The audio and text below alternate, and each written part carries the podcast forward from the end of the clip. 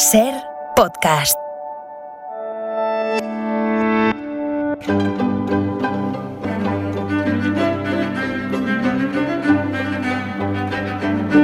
Hola Nieves, buenas tardes. Buenas tardes, ¿Cómo Carla. estás? Yo muy bien, ¿y tú? Bien, definitivamente esta es una semana de, de grandes victorias para la democracia. ¿eh? Eh, recordamos hace un par de días el triunfo de la revolución de los claveles en, en Portugal.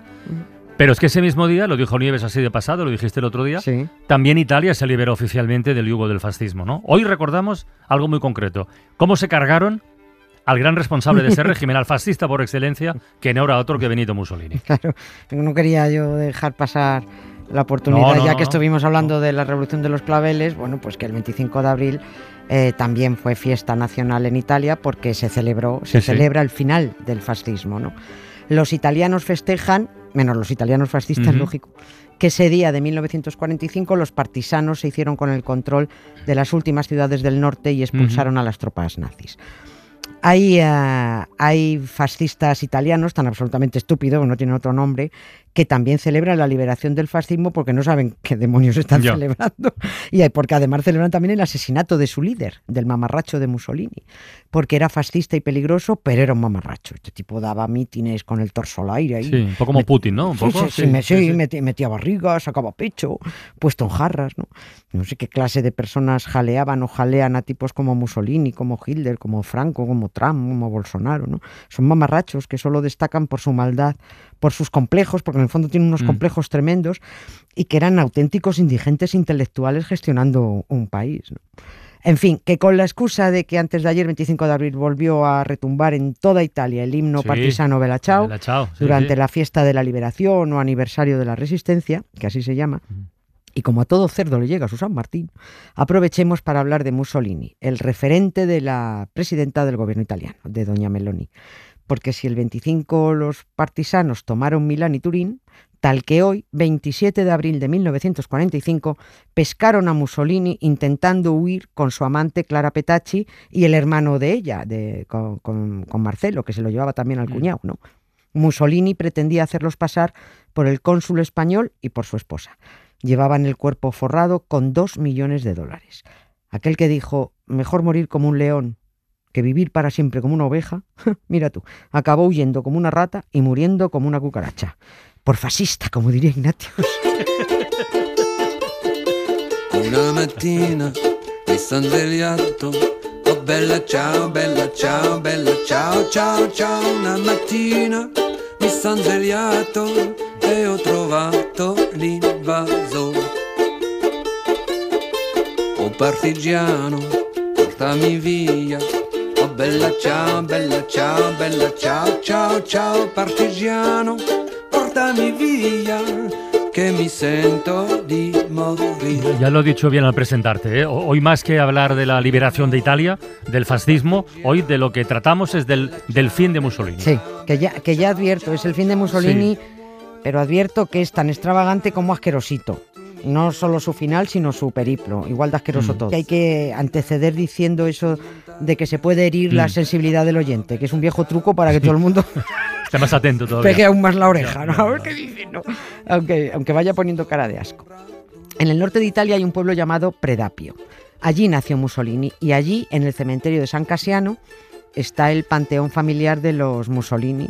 Es una cripta que alberga un gran sarcófago rodeado de vitrinas con recuerdos fascistas y un busto de este, de este pollino. Es un cabezón inmenso y calvo, con el ceño fruncido y la mandíbula así Mm. alzada, su típico gesto. Nadie puede imaginarse todo lo que pasó este fascista hasta llegar al sitio donde lo homenajean sus Mm, fans. ¿no? Que esto estuvo mm, muy mal hecho por parte de Italia. Que al final entregaran los restos a la familia es una cosa, pero se les debería haber dado la orden de esconderlo como se dio la orden a la familia de Pinochet, Sí. a la de Videla, como a Stroessner. El único consuelo es que lo que hay ahí dentro es un guiñapo de Mussolini, un guiñapo. Vamos al principio, que fue el final del señor Benito. El 27 de abril, Mussolini deja literalmente plantada a su mujer y a sus cinco hijos en el lago Como y huye solo con otros colegas, con su amante y con el hermano de Clara sí, con el cuñado. Los partisanos los pillaron antes de, justo antes de pasar la frontera. Aquella noche del 27 de abril, la noticia de la detención de Mussolini llegó a Mm. Milán y el que la difundió por radio fue alguien que nos va a sonar a todos. ¿Quién- quién por el fue? nombre- Esto no lo Sandro. Sandro Pertini. Sandro Pertini difundió Claro, la noticia. o sea, Sandro Pertini es el que difunde la Ah. noticia, Ostras. el que luego fue presidente Sí, de sí, la claro, República. Él es el que anuncia por radio que la decisión del Comité de Liberación Nacional era que Mussolini debía ser fusilado como un perro rabioso. Sandro Pertini es el que celebró el Mundial de Italia en España 82, exactamente, ¿eh? sí. aquello que se levantó Pues, en la tribuna. sí, del- sí, sí. pues con la el mismo entusiasmo celebró el fusilamiento de, de Mussolini. Los mataron y llevaron a todo- todos aquellos, los mataron y llevaron los cadáveres a la Plaza Loreto de Milán, al mismo sitio, fue, no fue Mm. casual, fue al mismo sitio donde meses eh, antes 15 partisanos habían sido masacrados por los fascistas.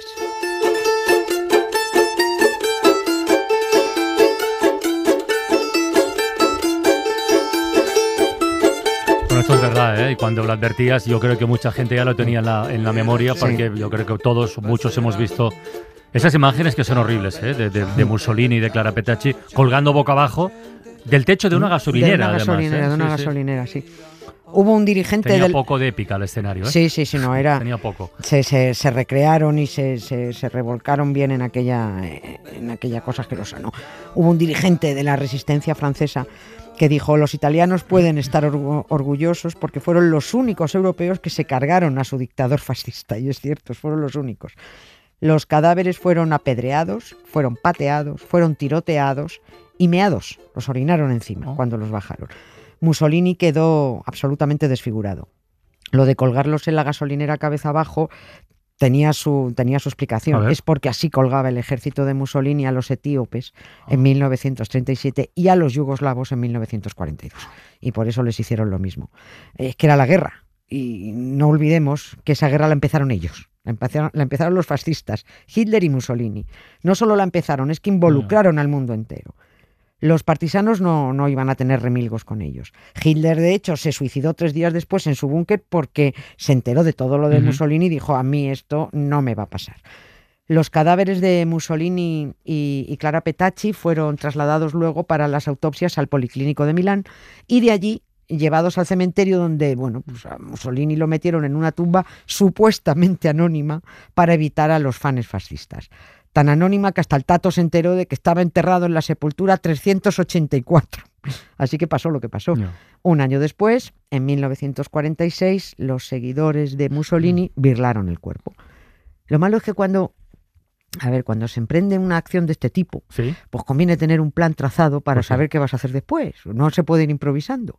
Y los que robaron el cuerpo, además de fascistas, eran un poco estúpidos y no tenían plan. Mussolini acabó guardado en el maletero de un coche. Coche que fueron estacionando en distintos lugares de Milán para no Ah. levantar sospechas. Podemos decir literalmente que a Mussolini lo aparcaron en Milán.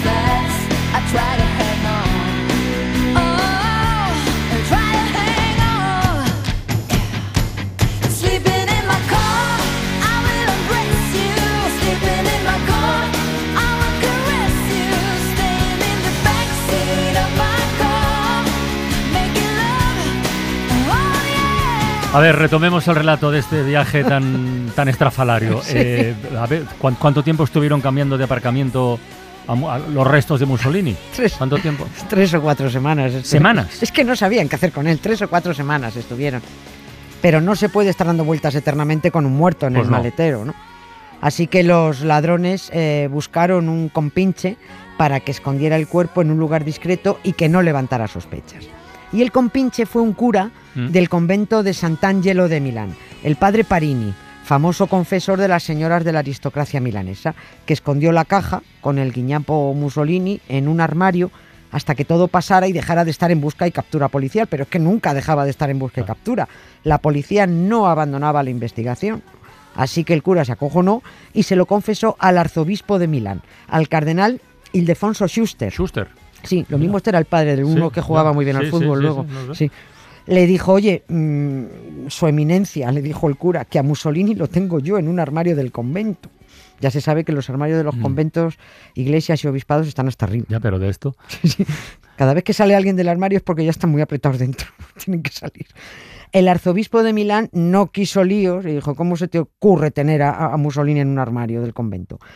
El arzobispo informó al gobierno y la poli recuperó a Mussolini. Siguiente problema del gobierno italiano, ¿dónde lo ponemos? Claro, que Otra todo- vez. a todo esto estaba pensando y la familia no decía nada. Quiero decir, no, na- nadie reclamaba los restos de Mussolini. No, sí, la, la familia lo reclamó desde el primer momento para llevarlo a su pueblo, a Predapio, porque allí tenían preparada ya la tumba, claro. pero el gobierno no quería santuarios fascistas, así que en vez de tirarlo al Tíber a su paso por Roma, que es a donde tiraban a los emperadores chungo, que eso deberían Roma, haber sí, hecho, o en vez de hundirlo en el lago Como en Milán con un bloque de hormigón atado a los pies, volvieron a esconderlo. Esta vez lo escondieron bien. En el convento capuchino de Cerro Maggiore, donde permaneció 10 años. El superior del convento lo ocultó primero bajo un altar, que ya les vale, Ah, un fascista asesino en un altar. Pero como olía muy mal, Eso iba a preguntarte yo antes, con tanto coche, tanto aparcamiento y tanto armario. Sí, no sé. sí, eh, No de- quería tal, pero en fin. No, de hecho, eh, estuvieron siguiendo la pista, cuando el coche estuvo aparcado, estuvieron siguiendo la pista de un médico porque no hacía más que ir de funeraria en funeraria buscando que le vendieran un ataúd de zinc, porque necesitaban Ah, meter a Mussolini en- claro. En, en eso porque olía, apestaba. No, normal. Por eso lo movían tanto de normal. aparcamiento. El, después de, de- de tenerlo metido en, en el altar, lo sacaron de ahí porque olía y lo metieron en otro armario. Así llegamos a 1957, cuando después de dar mucho la tabarra, la viuda de Mussolini, empeñada en hacer un santuario para ese mamarracho, pese a que a ella la dejó tirada, con sus cinco sí. hijos en el lago Como, se largó con la novia y con el dinero. Y mientras él intentaba cruzar a Suiza solo con, con su amante. ¿no? La falta de dignidad es también una extendida característica fascista, en este caso de la señora. Por eso Mussolini está ahora en una magnífica cripta, una tumba objeto de peregrinación neofascista con visitas programadas tres veces al año en el aniversario del nacimiento, en el de la muerte y en el de la marcha sobre Roma, que es cuando el partido de Mussolini accedió Mm. al poder.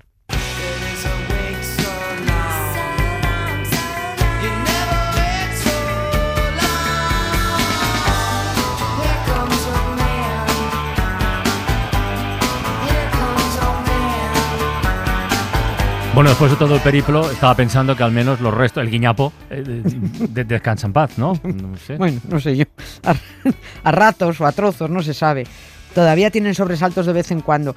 Hace unos años, en 2012 o 2013, la nieta, Alessandra Mussolini, Sí, que sí. es muy colega de la Meloni, denunció ante la policía italiana la venta por internet de sangre y restos del cerebro de Anda. Mussolini. Sí. Ostras. En el, salió a, la- a- a subasta en el portal de subastas eBay, ¿no?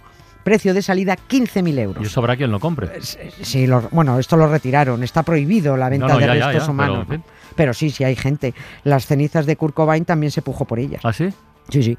La nieta dijo que ese material orgánico había salido del policlínico de Milán donde se hicieron las autopsias, aunque el hospital negó la mayor porque dijeron todos los restos y las muestras se destruyeron en 1947, no hay nada. El portal de subasta retiró, por supuesto, todo. Y yo no sé, ¿para qué querría nadie guarreridas de estas del, del restos del guiñapo de Mussolini? Supongo que para clonarlo. No me. Que lo mismo ya está clonado. Lo mismo es la Meloni. Que no.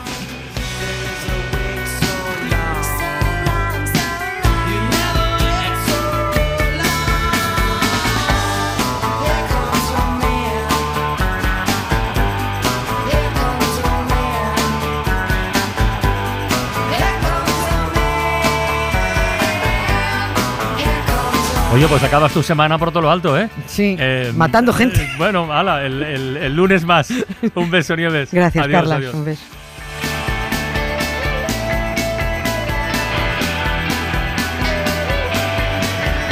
Suscríbete Acontece que no es poco. Todos los episodios y contenidos adicionales en la app de Cadena Ser y en nuestros canales de Apple Podcast, Spotify, iBox, Google Podcast y YouTube. Escúchanos en directo en la Ser de lunes a jueves a las 7 de la tarde. Cadena Ser. La radio.